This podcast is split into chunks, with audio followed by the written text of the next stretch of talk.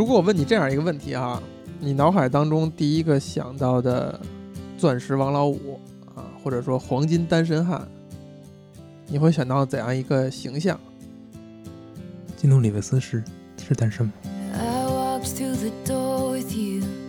The air was cold, but something about it felt like home somehow. And I 基努里维斯有可能是。不确定，好像哦不对，他应该是有不知道是不是老婆，但是应该是有一个伴侣。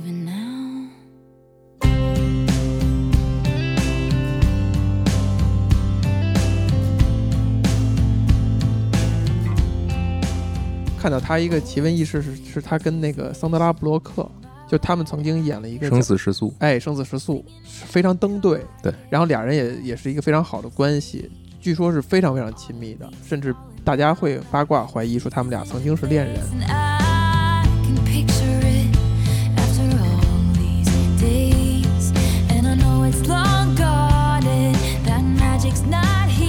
然后多年以后，桑德拉布洛克就说，他觉得他跟基努里维斯之间是最好的一种友情的关系，或者很亲密的一种关系。他说他是一个多么多么好的人，甚至他说，如果我们曾经有过这么一段的话，可能结束以后，我不会这么去评价。就之所以我能有这样的评价，是因为我没有真正的走到那一步。你说的挺好啊，你信吗？我不知道啊，我觉得是一个好像无懈可击的一个说辞哈，或者说他会能让人相信，但也许真相不是这样的话，那是不是有有有点幻灭？但我刚才问你的那个单身汉这个形象啊，其实如果比如说在十年之前，呃，如果常看电影的人的话，是会有一个非常明确的答案的。当然，我在问出那一刻，我就在想，这个所谓的什么“钻石王老五”“黄金单身汉”这个词儿，现在还存在不存在？可能会被疯狂的批判吧，我觉得。疯狂批判，嗯，为什么？这词儿好像都没了。就是我说的时候，我都觉得、哇，太古老了。有点在在那个年代，大家会有一个非常明确的形象，就是一个知名的好莱坞顶级的明星乔治·克鲁尼。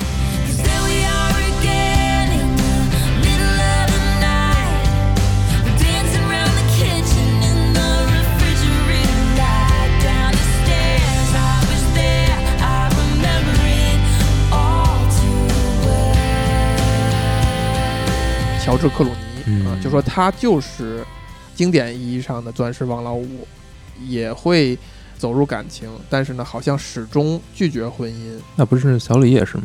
小李似乎也是，但是如果十多年前的话，小李可能还更年轻一些。对，现在就没法看了。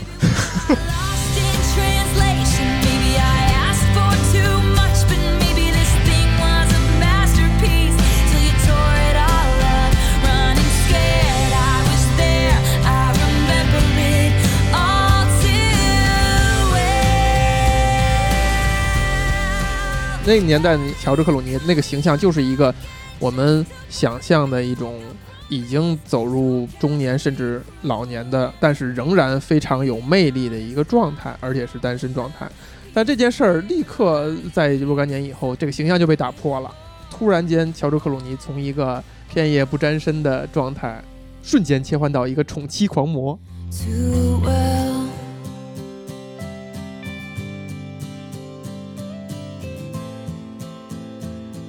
他好像是与一位律师，律师走入婚姻，并且他是更崇拜对方的那个状态，非常非常崇拜他老婆，想更多的介入他的事业。就他甚至会让我觉得，所谓的黄金单身汉是不存在的，他总有一天会变成宠妻狂魔，就好像这个词儿就不成立了。我觉得这个词本身就从来就不成立，它是别人给他安上的一个头单身头衔一个头衔。钻石王老五，对，人家本身未必喜欢。所以其实相当于加强乔治·克鲁尼这个形象的是有这么一个电影的，这个电影叫《在云端》，电影上映的零九年，其实我立刻就看了，而且当年就非常喜欢，然后推荐给了很多人，包括当时的女友。嗯，他后来在自己看的时候呢，就一边看一边给我发信息嘛，就觉得哎，真的挺好看，挺好看的。然后就一边看一边在交流，然后其实我呢就略带诚心的就别略了。调侃我说：“哎，你看这个乔治·克鲁尼哈，老乔在这电影当中那个状态多让人向往，就背着一个行李箱，啊，天天满天飞，然后呢，也不走入一段稳定的关系，等等。你真会说话，我是用现在的语言来形容我当时那个，然后当时的女友就回了一句说：“乔治·克鲁尼也想 settle down。”他既指嗯这个人本人，也指电影当中的这个角色。但是如果让我回想的话，我完全就选择性的忽略，无论是这个人还是这个角色想 settle down 的动机和动作。但你记住了这句话，但我记住了一句话，那你还是听进去了。哎呀，我天！哎呀，所以呢，嗯，这电影讲了一个什么样的故事？转的有点快。乔治·克鲁尼扮演的这个角色叫 Ryan，就老乔吧，咱就老乔哈，嗯，他从事了一份很有意思的工作。他的公司啊是主要业务就是炒鱿鱼。哎，这炒鱿鱼什么意思呢？就是他会飞到世界各地，为其他公司要裁员的这些公司替他们来进行裁员这个事情，直接跟准备被解雇的这些人一对一的面谈，谈他们的赔偿、未来的出路等等。所以小乔呢是一个非常洞悉人心的角色，因为能做这个事儿其实是非常不简单的。那在这个过程当中，他过着一种怎样的生活呢？三百六十五或者六十六天，他可能会只有四十多天在家，剩下的时间他都在出差的过程当中。嗯然后他是一个单身，始终没有结婚，也没有任何的严肃的关系。然后你看他自己居住的公寓也基本上是一个空空如也。然后这个故事开始呢，是他们公司来了一个新的一个小女孩，这个娜塔莉提出了一个想法，就是说我们公司可以节省非常多的开支，只要我们把这个炒鱿鱼的过程变成一个在线视频。克鲁尼是老乔是非常怎么说？他对这个这个新的手段是非常有抵触情绪的。是的，一方面是因为他自己有一个小小的目标，他要完成所谓的里程数吧。他想在美国航空积攒，应该是 one hundred million，反正一个很大的一个数字吧。一个非常高的里程数。积攒到这个里程数之后，他就会获得一个特殊的身份，美国航空的第七位达成这个目标的人会获得一张独特的会员卡，还会把自己的名字刻在一架飞机上。这是他的一个内心的很你也不知道怎么形容的一个目标。哎，用娜塔娜塔莉的话说，就是男人就像小狗一样就像。小狗一样，一定要在所有地方尿一遍，对，他才能得获得满足。呃，这是一方面，他不愿意执行这个新的政策；另一方面，他觉得开人炒鱿鱼这件事情是一个非常要严肃对待，所以你必须要面谈，而不能把它变成一个线上的东西。嗯，他老板当然是更愿意去节省开支嘛，所以他就要求老乔带着娜塔莉一起培养一下这个新的小姑娘，两个人就踏上了旅程。这个时候呢，就发生了很多事情。首先就是他遇到了一个跟他非常相似的人，叫做 Alex。这个亚历克斯是一个女性，产生了一些化学反应。对方呢，也是一个成天飞来飞去的一个女强人。那两个人呢，就慢慢的变成了一种情人的关系。情人的关系。嗯，然后他们两个人呢，也都比较享受这种所谓很随意的这种关系，而不是说有非常强的目的性，一定要怎样。嗯另一方面呢，就是娜塔莉的生活也发生了一些变化，比如说她她被她的男朋友甩了，而这个男朋友还是通过短信甩的她。嗯而她曾经被这个男友放弃了一份非常好的工作，她也非常受挫。但她男朋友通过短信甩了她这个这一点这种行为，和她提议的公司通过在线视频来炒员工，其实是很相像的。是的。自己品尝到了这种滋味。嗯另一方面呢，就是娜塔莉也在不断的挑战着老乔的一些人生观。那老乔可能觉得没有稳定关系，整天飞来飞去，然后非常孤独的生活，在别人看来非常孤独的生活，是他非常享受的。嗯他觉得无牵无挂，我没有什么要操心的，我也没有任何稳定的关系需要我考虑，甚至他对他的家人和父母都是属于那种不在意，甚至不愿意亲近和产生密切接触的一个状态。嗯，娜塔莉也质问他，为什么你会变成现在这个样子？你难道没有想过跟别人建立一个非常稳定的关系吗？那这些话其实都在挑战着老乔的固有的观念。那他其实最后是产生了一些松动的，比如说他去参加自己家人的婚礼，妹妹的婚礼。妹妹的婚礼，这个时候还发生了一件事情，就是妹妹的未婚夫突然这个有点要临阵脱逃的意思，临阵脱逃嗯，stage fright，就一直在想婚姻的意义是什么。在结婚那一刻，突然就看到了自己的后半生应该是大概是什么样了，然后突然间一下意识到，哎，到底结婚是什么意义？对，乔治克鲁尼呢就勉为其难的用他自己的三寸不烂之舌，很动人的说服了准妹夫，准妹夫，然后让他们顺利的结婚了。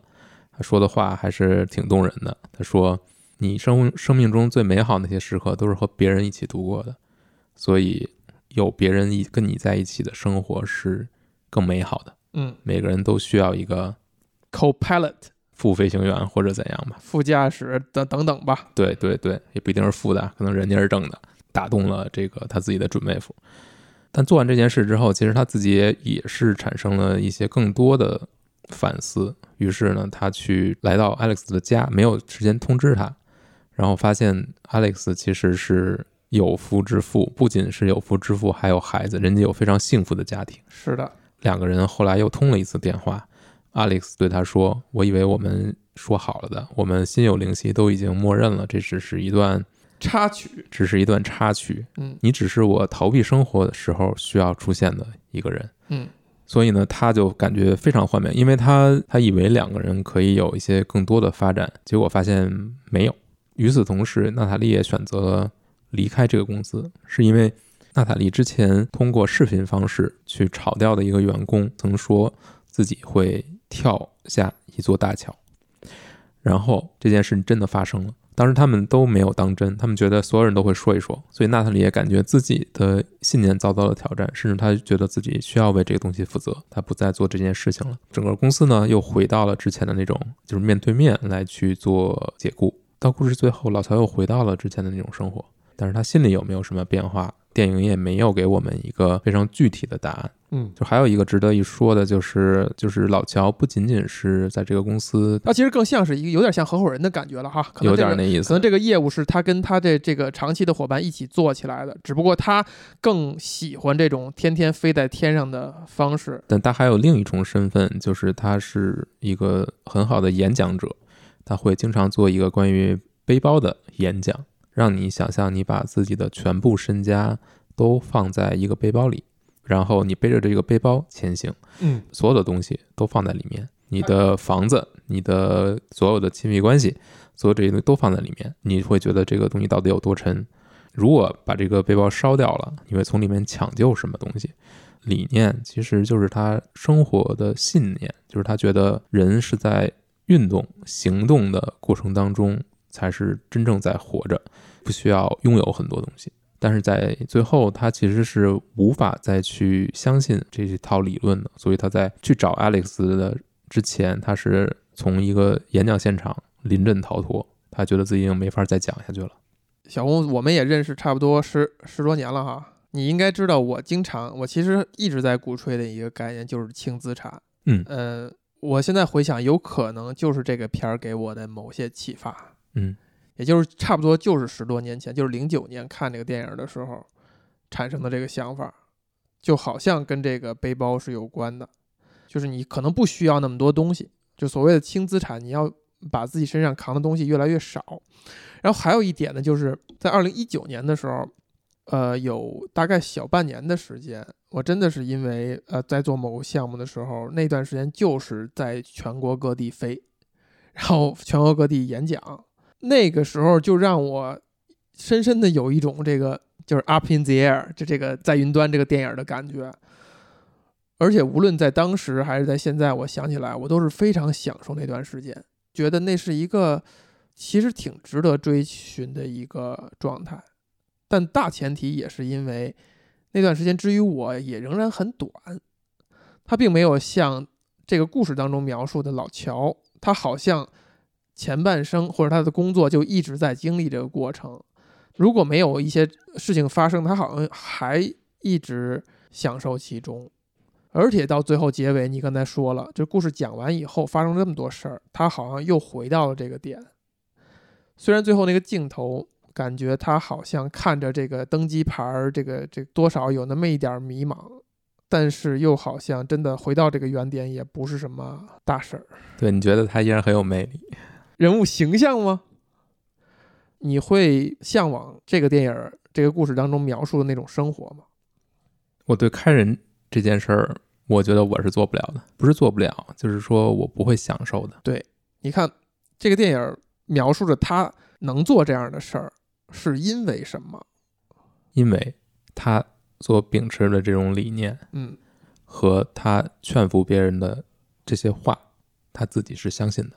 哎，他真的相信这一点。对我觉得他相信的就是他不会把非常稳定的生活视为自己，视为一个值得维护的、值得维系的、视若珍宝的一个状态。嗯，他希望是一种流动的状态，就是在天上飞。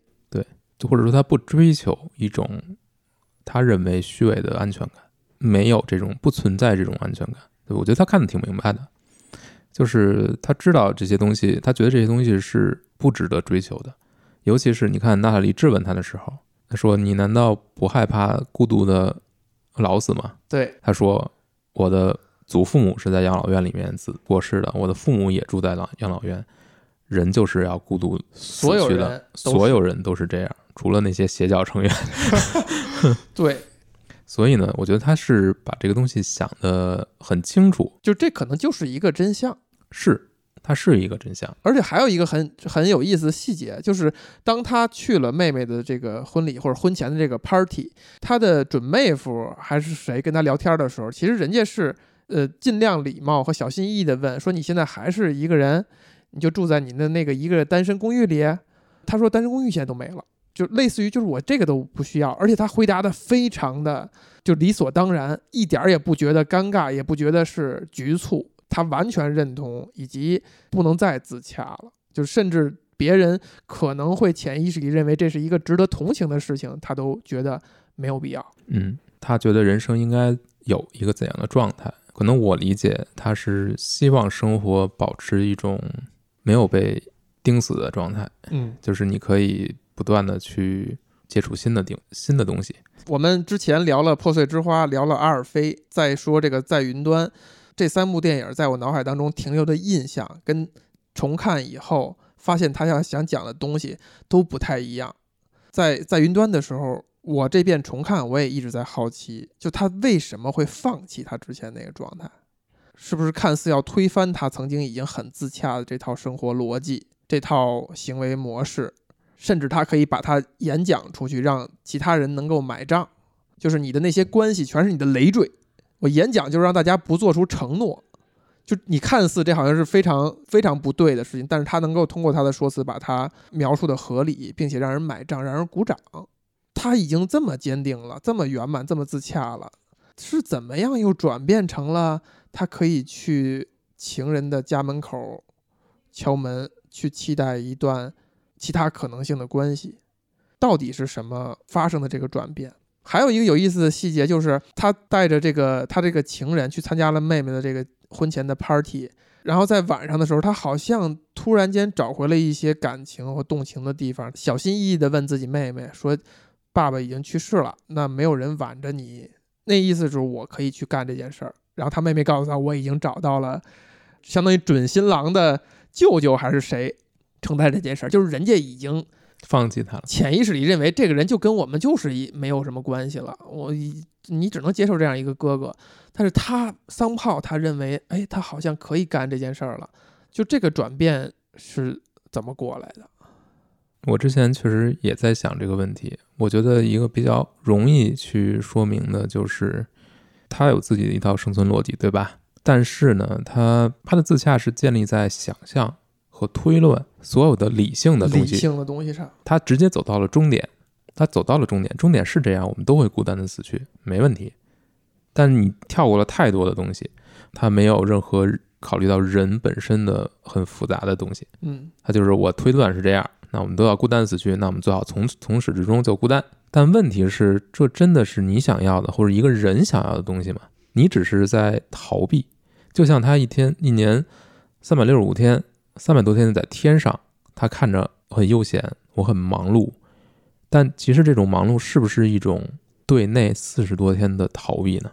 是那为什么他要逃避？为什么那四十天多天他会很难受呢？因为他自己一个人，他很孤独，所以他需要用填满自己的时间，用各种各样的事情，用工作，用出差，用旅行。我像就像旅行一样，我在去各种各样的地方，忙着做很多事情。然后我的所有做的这些事情呢，我还有一个非常好的理论来去解释它，嗯，然后我再去说服更多的人相信我的理论，我自己的信念发扬光大，凿实了，影响更多的人。嗯。但它一个最大的问题就是，你这些理论是站在一个没有结过婚、没有经历过一切的前提之下，你去做出来的，就是你是站不住的，因为你没有经历过，你不知道，所以你对他的想象都是推，都是理性上面的一种推导、逻辑的推导，它不是一个真实的东西，你没有感受过，没有真正作为一个人去感受过。那在这种前提之下，你做出的一切想法，你可能一下就看到底了，你看到最后一步了，就像准妹夫一眼望到底了。嗯他所谓的望到底，是我想象到了可那些可能性，那些瞬间。但是你能想象到所有的瞬间，能想象到所有的体验，你不能，你只是说理性的推导了一下，你看到那儿了。就算你不去结婚，你也会走到那儿。那就是你要选，就是你是要用哪种方式走到那儿。对我们都会孤独终老，我们都会独自死去。那你要用哪种方式走到那儿呢？就是不一样的了。那你觉得，如果我一个人永远不跟别人有任何的接触，我的工作就是开人，我不去建立关系，我不去承受关系中的高峰和低谷，什么都不要，我不要好的，我也不要坏的，我全都不要，这样我就不会伤心，我就不会痛苦，然后我走到最后。我说的是老乔，也可以，但是问题就是你在这种前提之下，你是没有任何资格去评断另外的人是是怎样的，因为你不知道，你没有体验过，你没有翻拳头。电影当中还有一个对比，呃，他妹妹希望他拿着他跟他妹夫的照片合影，去在各个旅游胜地景点儿去打卡，拍一些虚假的照片儿。老乔就是明文上说说，我真的不理解这是为什么。但最后揭示的原因呢，是说这个两人因为要营造一个好的家，去买房子呀，等等等等的，是把所有的用于蜜月的这种预算呢，全在拿在真正铺垫这个生活上了。跟你刚才说的那点就是一个印证，就是你是理解不了为什么人要用自己假的卡片儿来拍一些假照片儿的，嗯，因为人家有更重要的事儿。对，如果你完全只看这个事情行为的本身的话，你确实觉得你理解不了。但我觉得你还仍然是从理性角度去推导对孤独终老的错误，不是错误，就是这是一个事实，但是它不是唯一的事实。它还是一个很理性的过程，是对吧？就跟我们如果硬要把对，因为因为我们本身就没有发言权。我们是没有发言权的对。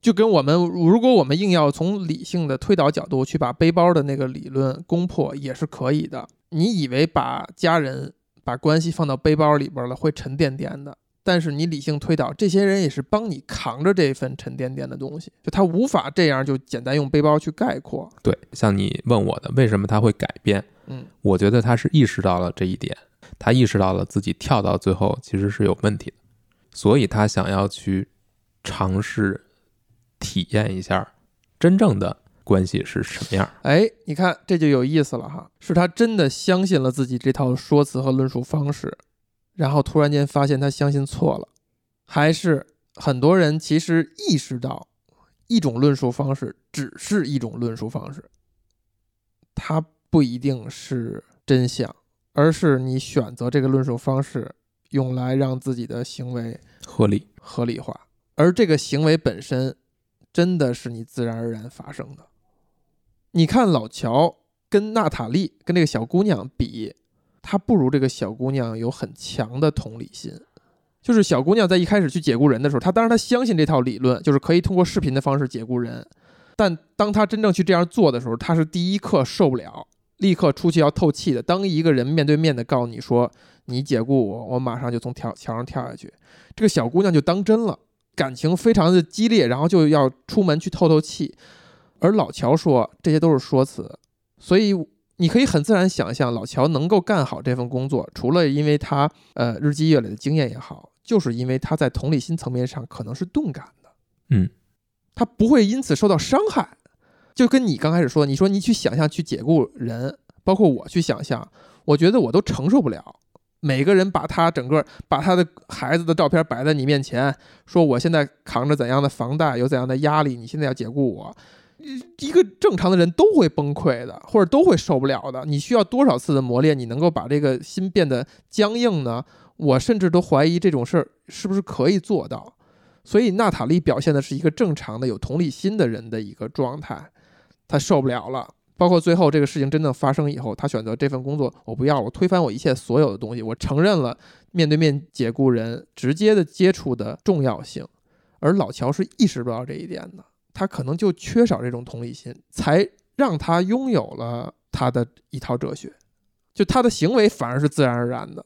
反而是很自然，他就是这样行出这样的事儿，他可能就很难跟人建建立一个很密切的关系，或者或者很正向的情感交流，导致他可以从事这样的工作，可以从事这样的工作，导致他他大量的时间独处，又加强了他这种缺乏同理心，最后他需要用一个他找到了一个说辞去解释这个行为。但我还要提一个细节，就是应该是在婚礼的时候吧，我不确定是不是这时候了，但是有人问过他类似的问题，他的说的是说了一句很轻描淡写的话：“你以为我没有试过吗？没有想过吗？”嗯，就是婚姻这个事情，对，其实他是有类似的经历的，但是肯定是没有结成婚。所以呢，我觉得这个可能对他是有一些影响，所以我不太认可，就是一定就是完全推到他自己的身上，是一个固有缺陷嗯导致他会进入这个循环。我觉得不是，呃，或者不，肯定不完全是，肯定是有一些外部原因导致他没有走上另一条路，或者说外其他人都希望他走上的那条路，这个可能就是个人的经历了。但是电影里面其实是轻描淡写，没有展开的。但是你稍微想一下，你是能理解的。就每个人还确实肯定还是要有七情六欲。他不是没有，他这方面可能不是很顺，或者说他没有按照他设想的走下去，导致他对这方面很灰心了。所以呢，他为了逃避这种灰心，逃避这种不好的情绪，他会让自己变得更超然一些。于是他形成了自己的这种生活方式，不愿或者他抗拒去跟别人更亲密，他逃不出自己的过去了。过去的经历会形成一个笼子，把它卡在里面。他如果想要去跳出去，他就会被这个笼子可能是通电的，他就会电到。所以呢，他在笼子里面弄了一个双肩背包，他就住在这个背包里面，一天天飞来飞去，这样他永远不会被电到，因为有这个双肩背包保护着他。但这个双肩背包呢，也让他看不到这个笼子的存在了，他就忘了这个笼子的存在了。但这个笼子始终在，他始终被困在这个笼子里面。这个笼子可能就是他过去的经历，但是他发明了一个双肩背包，把这个经历挡住，看不见了，在这个双肩背包里生活。但是这样呢，他永远走不到这个笼子之外，笼子之外的生活跟他就没有关系了。那可能别人在笼子外面都，或者每个人也都有自己的笼子吧。他意识到了，他想走出笼子，但是他又被电到了。嗯那这个时候，他到底要想，我要走出这个笼子，即便我被电到，我也要走出这个笼子，还是说我回到我的双肩背包里面？如果是你呢？那我显然还在双肩背包里面，但我会觉得垫一垫也没事儿。是不是垫一垫也没事儿，反而更可怕？就是你把这个当成是一个呃习以为常的一个常态了。嗯，就是无论是说，哎，以后我就不要被被电了，还是说，哎，我哪怕被电得粉身碎骨，我也要冲出去，嗯都是一个试图解决问题的方法。态度，对反而是泰然处之。对 那就是其实那就是跟双肩背包没什么两样。嗯，所以这个事儿有意思在于是先有的这种想法，还是先有的这个背包？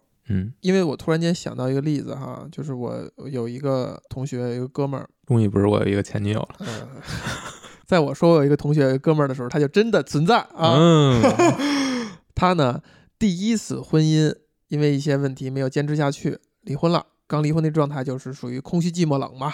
有一次晚上让我去他们家，说你在这儿跟我周末在我这儿住一宿，咱们俩看一看《杯酒人生》。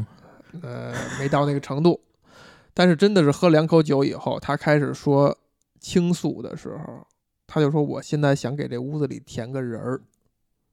就这句话哈，我当时听完以后，我是觉得，哎，像是我们父母那辈儿人能说出来的话。我没想到现在同一辈人里还有这样的想法，但它就是一个存在的。我我把它引用到这儿的意思，也就是说，是先有这个背包呢，还是先有这个想法？就当你已经决定我的理论是背包了，背包里当然装不下人，装不下任何让你牵肠挂肚的关系，装不下家具，装不下这些乱七八糟的东西，你就自然而然的去远离这些东西，减少这些东西。也就是为什么轻资产这个理论我很喜欢，然后我就一直践行下来了。就是非往自己身上转。就是因为它很迷人。这个背包这个理论，它为什么能演讲能收获那么多拥趸呢？就是这个理论很迷人，它是一个很成型的理论，它能解决人的一些隐秘需求，就是不承诺也好，不给自己增那么多负担也好，它让你很轻松。它让你很轻松。但是相反，如果你一旦认可了，你先有一个房子了，你有可能就像我那个哥们儿一样，说我想给这里边填一个人，因为我一个人住不了这一个房子。换一小的，他那房子也不大，没有洪老洪老师家的大豪宅，哎，这个大。那么对这个问题就在这儿，就是是先有的这个理论，还是先有的这个背包，或者说先有这个理论，还是先有的这个房子？它可能真的某种意义上起决定性作用啊。小红，如果是你呢？你现在拥有了一个可以住下 一个家的房子了，你会不会想给这个房子里填个人？我觉得一个人住还是挺挺好的。怎么办？怎么办？一个直直接的想法，就是沿着你刚才刚才说的这些往下说，哪个先有？嗯我觉得可能没有那么明确。我觉得这两个的区别就在于，想要一个有一个人在这里，不管是不是因为有这个房子吧，嗯想要有一个人跟自己一起，它是一种情感上的需求。但背包，或者说刻意的选择所谓的轻资产也好，还是怎么，它是一个像之前说的是一个很理性的选择。是人是两种东西都有的，就是我有情感的非理性的需求，也有理性的需思考，这两个东西可能肯定是搅在一起的，可能一个嗯会影响另一个。就是也许矛盾着、矛盾着、交织着、对抗着是真相。我不觉得这是可以去说，一定是先有一个，一个会导致另一个，可能就是它是一个互动的过程。比如说，呃，老乔可能一段试图去结婚、试图去稳定下来的关系失败了，嗯，这是一个很随机的事情，他失败还是成功，谁都没法预料，那可能就是失败了。失败就会导致他会对这个事情产生一个负面的印象，他觉得我被电了一下，他就会想办法去理解这个电一下，就为什么会电一下，他一定会想要找到，人都是会想要找到一个理性的，就是我可控的理论去把它解释了，让我自己能够觉得我以后只要按照我的理论去做，我就不会被电到。所以呢，你就会建立这个理论，然后你按照这个理论去执行，你会发现哦，确实不会被电到了，你被电了多少次啊？还挺多的。所以你才能能讲出这么一个理论来。是，他就跟我看这个事情，他肯定就是不一样的。对，就是我绝对不会揪着老乔，他但凡露出了那一点儿，说我你以为我没有尝试过这句话不放，就这句话我看多少遍，我也我也不会也记不住我也不会意识到这句话。我说的是，就是有可能是这个样子。这个就是最有意思的地方，你就藏不住了。就是你的经历决定你怎么样看待这么一个故事。嗯，显然你没有被背包这个理论吸引和说服，我觉得是被吸引的，但我觉得你已经有了一个房子。不不不，不是，倒不是这个原因，就是今天上午可能还在想这个事情，背包这个事儿，到底它是不是一个值得去追寻的？但我想不是。嗯为什么我这么觉得？因为我觉得它不重要，就是你拥有什么和它在你心上的重量是两件事儿。哎，对，比如说，我有有一辆车，但是这个车我从来不开，我不愿意开它，甚至我认为它是一个非常大的累赘，每年要要年检，要要要保养等等等等。但是我然后开车又非常痛苦，然后还可能没事儿就被罚个款。我觉得所有这些东西对我来说都是一个负担，我不觉得它是一个我因为有这辆车我会非常非常开心，不是，我觉得它是一个沉重的负担。房子也是这个样子，就是它，我觉得他那你，那你才算 care 了他，你才会把它当了回事儿。我觉得才会觉得它是负担。我觉得就是我觉得它是负担，我不是觉得它是一个我希望拥有它或者怎么样。我不希望它是一个重要的东西，或者说我觉得它没那么重要，但是它又会占据我的很多精力，我是觉得非常让我被动的占据了很多被动的占据了东西。就让就说这个双肩背包吧，你觉得什么东西是对你来说是最重要的？你愿意放在里面的？那可能对我来说，房子、车子什么这些这些东西我都不愿，我觉得都不是属于我的，它不是属于我的东西，它是一个外在的东西。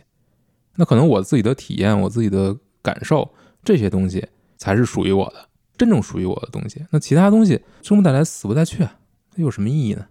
你看背包就是这意思呀，生不带来，死不带去，其实就是这么一句话的具体展现。但我的感受，我我我的情感，我所有的这些东西是我的呀，但这些东西是重要的呀。就像老乔说的，说你的所有的家庭关系，你所有的亲密关系，所有这些东西，他觉得也不重要。对，恰恰就是这一点，他把它形容这种关系是一种客体，是一种可以放在背包里的，就是源于他的同理心的缺失，他不觉得那是感受，他觉得那好像是一个客观的一个某个某个某个物质，只有这样的人才能把它形容成装到背包里。然后我们可以理解的就是，这个故事讲到后来，他终于明白了，那可能是一种感受，就他跟这个呃 Alex 这个女士相处的时候的那种比较真切的开心也好啊，还有就是参加婚礼的时候，能让他从全方位的角度去加强这种感受、这种需要。我没有特别的认同他是一个没有同理心的人，嗯，我觉得他是有感受能力的。他只是说自己的自己把自己给说服了，或者说把自己给限定住了，就是他已经太习惯自己这种生活了，他一切都可以用这个东西去解释了。他觉得自己都想透了，这是一个特别可怕的一个状态，就是觉得自己已经无懈可击了。哎，这个点的好，是非常可怕的。当你这么想的时候，你就会忽视世界的混沌，忽视人的这种复杂性。你觉得一切我都能想清楚，能看透任何人，我都通透了，对我都通透了，我悟了，我有一个大道把世界装进去了。对，你就失去了所有的东西，你就变成了你那个背包一样，非常简单了，也非常狭隘了。但人都很想要很简单的生活，人都希望用一种非常非常简单的东西去解释一切。是的，但这是不可能的。人是非常复杂的，人这个世界是非常复杂的，它是一片混沌。不管你做什么，不管你有什么理论，你都没法彻底理解它。你没法彻底理解一个人，你没法彻底理解一种关系，你没法彻底理解这个世界。它不是可以预测的，一切都不是可以预测的。除非你把自己关在你的小背包里，那你确实可以预测一些东西。但真正的一个成熟的人，可能是接受这一点。我们要把自己关到这个小背包里吗？关到小背包里可能是很多人的一个选择，或者关到笼子里都是一种选择。嗯，这个确实是一种处应对的方式，可能对有的人来说，这就是最合适的应对方式，让他能够非常快乐、健康的活下去，不去面对不可知，不去面对无限。你怎么选？我现在还在双肩背包里，但我愿意承认，双肩背包外面、铁笼子外面都是有东西的。对，你会怎样给自己动力走出这个背包？我觉得一个动力就是，我希望能真实的体验到更多，嗯，在我有限的时间里。其实你看，故事当中老乔啊，可能他在给他这个准妹夫找这个说辞的过程当中，无论是他之前就意识到了，还是对着一个小黄鸭，还是说他才意识到这只是不同的论述方式而已。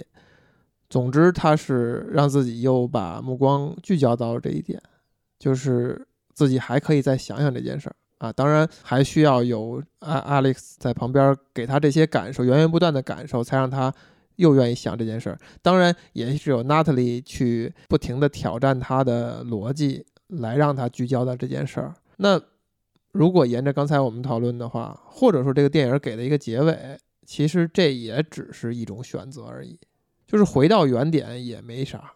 对，被电一下又进去了，也没啥。嗯，是真的没啥吗？我们难道不应该去烧掉这个背包，嗯给它撕碎了，嗯不留后路的去奔向你觉得背包外那精彩的世界？对不同人来说，你敢不敢？我都不知道。这个回答是不是一种逃避？是，但我确实不知道，因为有一种可能就是你在这个过程中，你就是飞蛾扑火，你就是把自己烧没了。烧没了也是一种人生体验，是，但不一定所有人都想要这样，烧没了吧？应该不，不一定。这个其实就是，嗯我觉得是这样，是跟个体很相关的，嗯，就是你个体的心智是否足够的健全，嗯，是的，然后你有没有足够多的其他方面的东西来支撑你。对，你看老乔有没有？你觉得他没有？你摇头哈，你觉得他没有？我看目目力所及，他的生活是很少有其他支点的，他支撑不住这种一下一下挨电。如果他把背包烧了，这人就完了，对吧？有这种可能性。你看这个 Alex 打电话质问他，你到底想要什么？你要的是什么？我以为你跟我想的一样呢，我以为我们要的东西是一样的。老乔问他你要什么？说我要的就是一个逃避。是不是当你从演讲讲台上走下来，然后毅然决然的去跑到 Alex 门口的那一刻，你就已经把你的背包给烧了？就是我决定毅然决然的、义无反顾的奔向我未知的世界。我觉得他是，就算没有烧掉这个背包，起码他是起码他是走出来了。这个动力有可能就是一种完全没法用感性来去处理了，它就有可能发生，有可能不发生。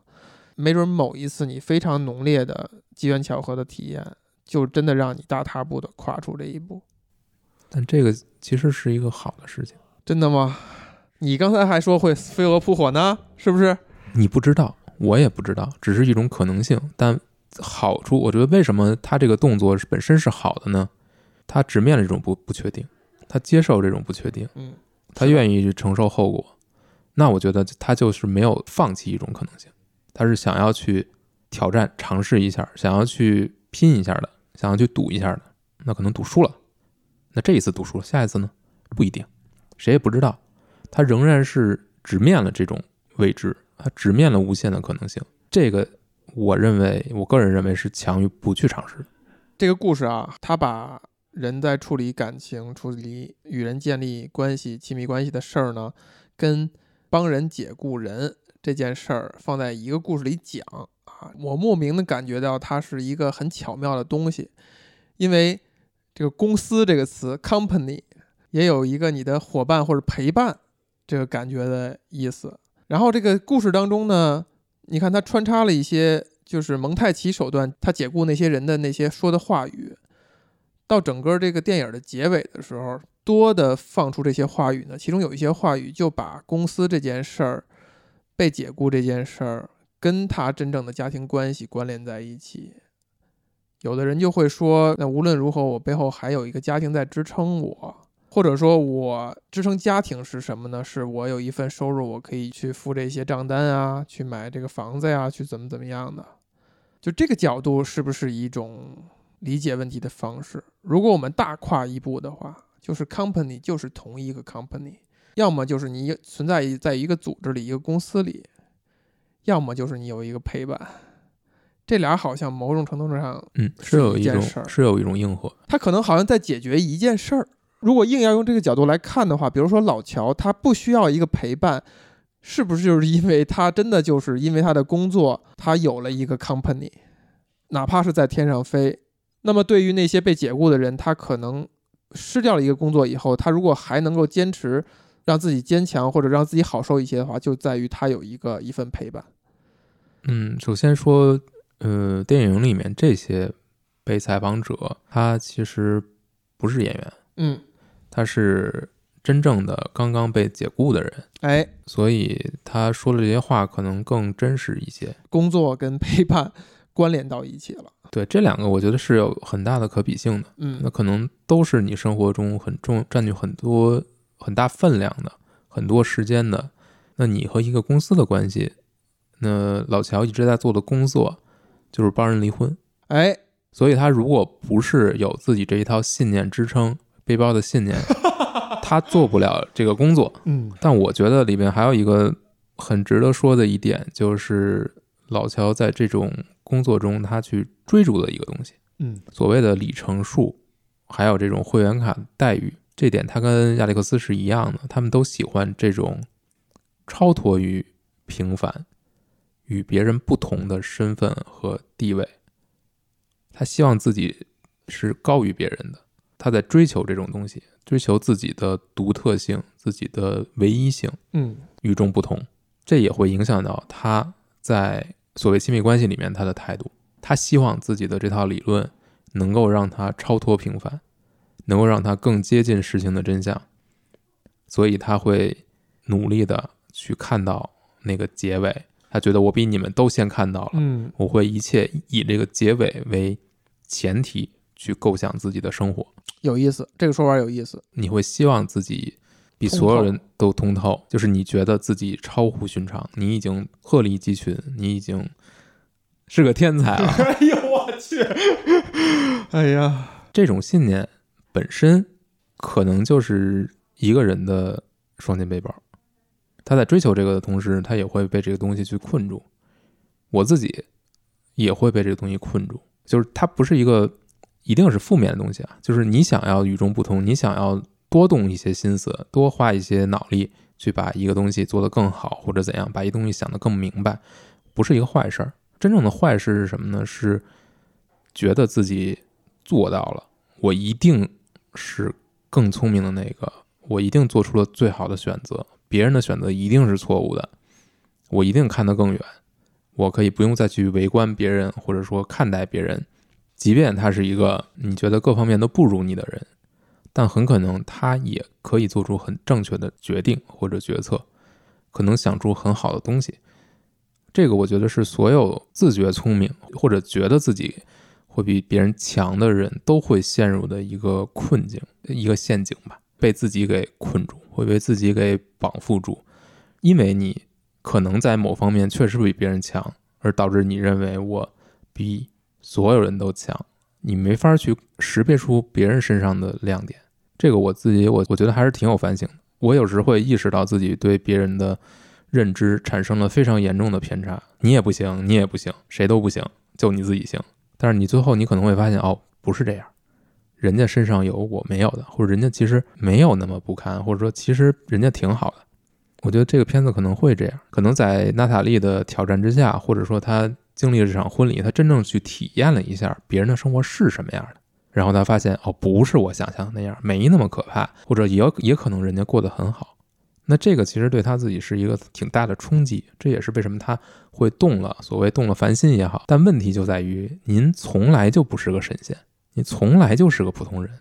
其实你相对比哈，嗯，娜塔莉也有她相信的嗯东西和理论，所以也许这个故事在让我们去放弃一切论述方式和理论。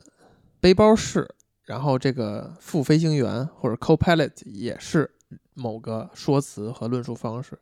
娜塔莉也有一个，她会之前列好了，她这个男友是她最标准的男友，他符合什么什么条件，呃，有上进心棕发，啊，什么颜色的发色都居然都规定出来，嗯等等的，她也有这样的她的行事的逻辑，哪怕她是一个会在感情当中义无反顾，为了一个男人放弃自己事业，放弃自己事业，就没有她列清单这么理性的行为，她还是迷信于这种更有法可依、更理论化的东西。刚才你讲这些，也让我在想这件事儿，就是所有一切的方法论似乎都应该给扔掉。那我觉得可能会走到另一个极端。我不觉得它是应该完全被扔掉的，我认为它是一个应该是需要实时去更新的。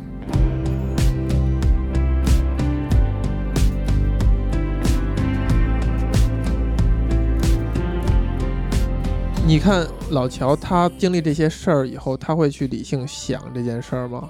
你看这个故事没有这样去讲，他两嗯次，一次是拿着这个请柬跟娜塔莉准备返程的时候，突然间扭头去参加，去找 Alex，然后一起参加妹妹的婚礼，就是一时冲动，他没有更新想法，他没有去有一个说服的过程。Long gone and that magic's not here no more. 然后演讲台上讲着讲着，这词儿都说了千百遍了，我是干过这样的事儿的哈。当一个词儿你太熟的时候，你完全不用准备。所以这是为什么我说在天上飞的那过程，我非常享受呢。就是你又干着一个你擅长的事儿，讲自动驾驶，讲一道词儿，然后呢，你又这么悠闲的，是很享受的一个过程。他在讲着讲着过程当中，突然间就一时冲动走下讲台，就去人家门口敲门去了。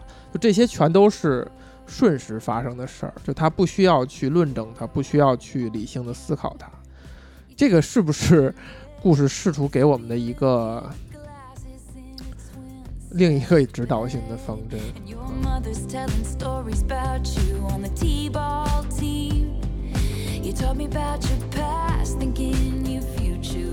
我在想这个娜塔莉在列这个 list 的时候啊，我想到我十多年前曾经真的列过这样一个清单。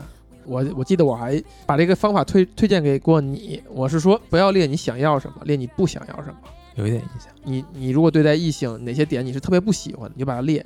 我列了非常长的一个清单。这个故事的走向是在于，当那个时候我碰到一个姑娘以后，虽然客观来说她确实符合这个 no list，这是一个 no list，就是你不希望你的未来的女朋友是这个状态，她确实大部分不满足，但是偶尔有一些确实在这上边儿。但是我记得当时，因为你已经动心了，所以我对待这个清单的处理的方式。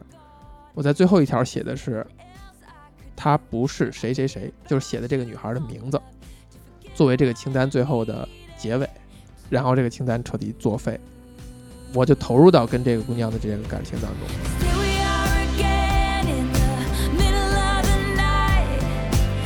虽然最后也没有，算不算烧了自己的背包呢？哎，down the stairs. I was there. I remember it all too well. 就是你生活当中肯定是会存在某些时刻，那些时刻你大脑就完全空白了，你想的那些理论啊什么的乱七八糟的东西啊，根本就不作数了。在那一刻你，你明确的知道你想做什么事儿，你明确的知道你想做什么选择。就像老乔明确的知道他想去参加他妹妹的婚礼，他明确的知道他想去敲人家门儿，哪怕这件事儿最后兜兜转转到后来，他也没能挽着妹妹的手走上圣坛，他也没能跟 Alex 有进一步发展。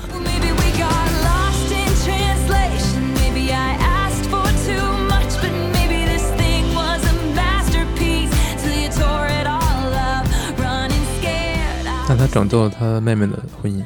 哎，就我们看东西就是还是有区别的，是不是？哎。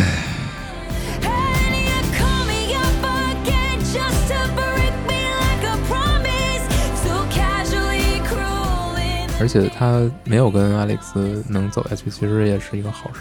所以美妙的东西就是你失控的那些瞬间。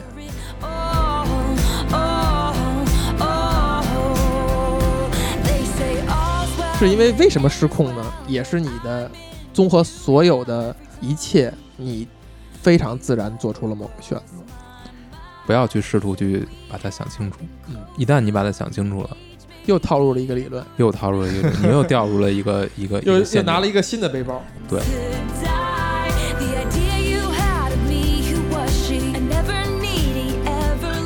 我们为此会做出什么改变呢？我们看完在云端以后，我们会做出什么改变？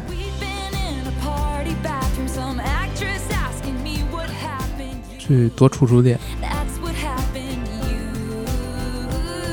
对我来说，我觉得我能做到的就是我会主动伸伸一下手，但我不会去够。我觉得那那有点过。我把手机给你，赶紧把信息发了吧。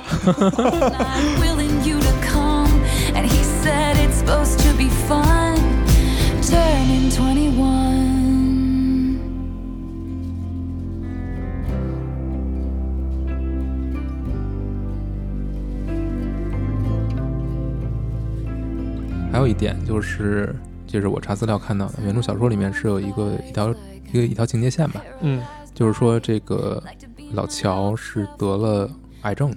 哎，电影剧本里面其实这条故事线整个被砍掉了，但是留了一个致敬，就是飞机上服务员说，Do you have cancer 还是什么？Do you want cancer？Do you want cancer？它其实是 can 是那个呃易拉罐，对，回想如果你把这段情节加上，那他做的很多决定就有了一个更明确的动机，就是因为时日无多，他会做很多改变人生的。那如果拿掉的话，这也就是为什么我总是记不住他为什么会做出这些改变，是不是这个理由就没有足够的强，我觉得砍掉是更更是更棒？更棒的一个选择。为什么？我觉得那个理由实在是太陈词滥调了，对，太俗气了，不够有力度。太理性。那我们后边这一段这一些所有都都白说了。就是如果他能够没有这个死亡在这儿压着，同时他还能够去思考这些问题，他还能做出一些改变，直面自己的感受，感受告诉我怎样，我就去做怎样。对，这个我觉得是他的成长。也是更耐人寻味的东西了。And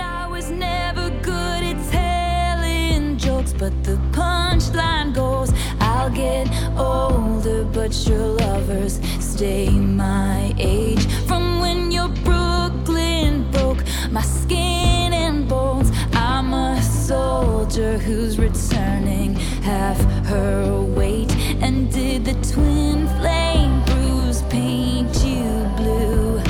Just between us, did the love affair maim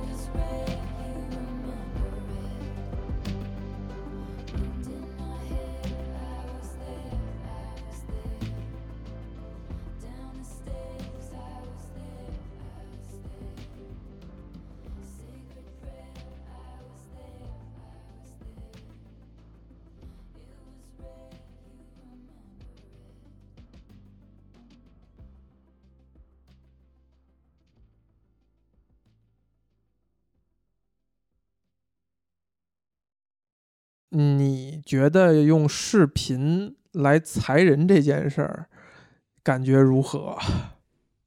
我觉得对于如果是裁人的话，我还是能理解有些人选择让第三方来帮助自己做这个事情。是，但是这个其实你说是不是对自己员工不负责任的行为？我觉得这就是一个社会接受度了。我们现在买个东西都希望不跟别人面对面了，甚至有的人我听说拿外卖都写注明放在门口就好，就不要给我打电话，不要这个敲门让我从你手里递过来。就大家越来越避免这种真人的接触，那也许这就是又是一个趋势。但我觉得它是一一个应该去抵抗的趋势。对，所以这也是留了一个小的悬念，小的尾巴。如果才人不能这样接受的话，那么你的女朋友、你的恋人、你的浪漫关系，可不可以用某种程度上的 Text message 电子的东西去替代？你有没有发短信跟别人分手过？没有，都是面对面说的。我没有跟别人分手，没有主动跟别人分手过。这怎么好像是个坑啊？嗯？别人有没有？有，对，所以我们还要去探讨的，就是人与 AI、人与钢铁之间的关系。哎呀，结束了。好，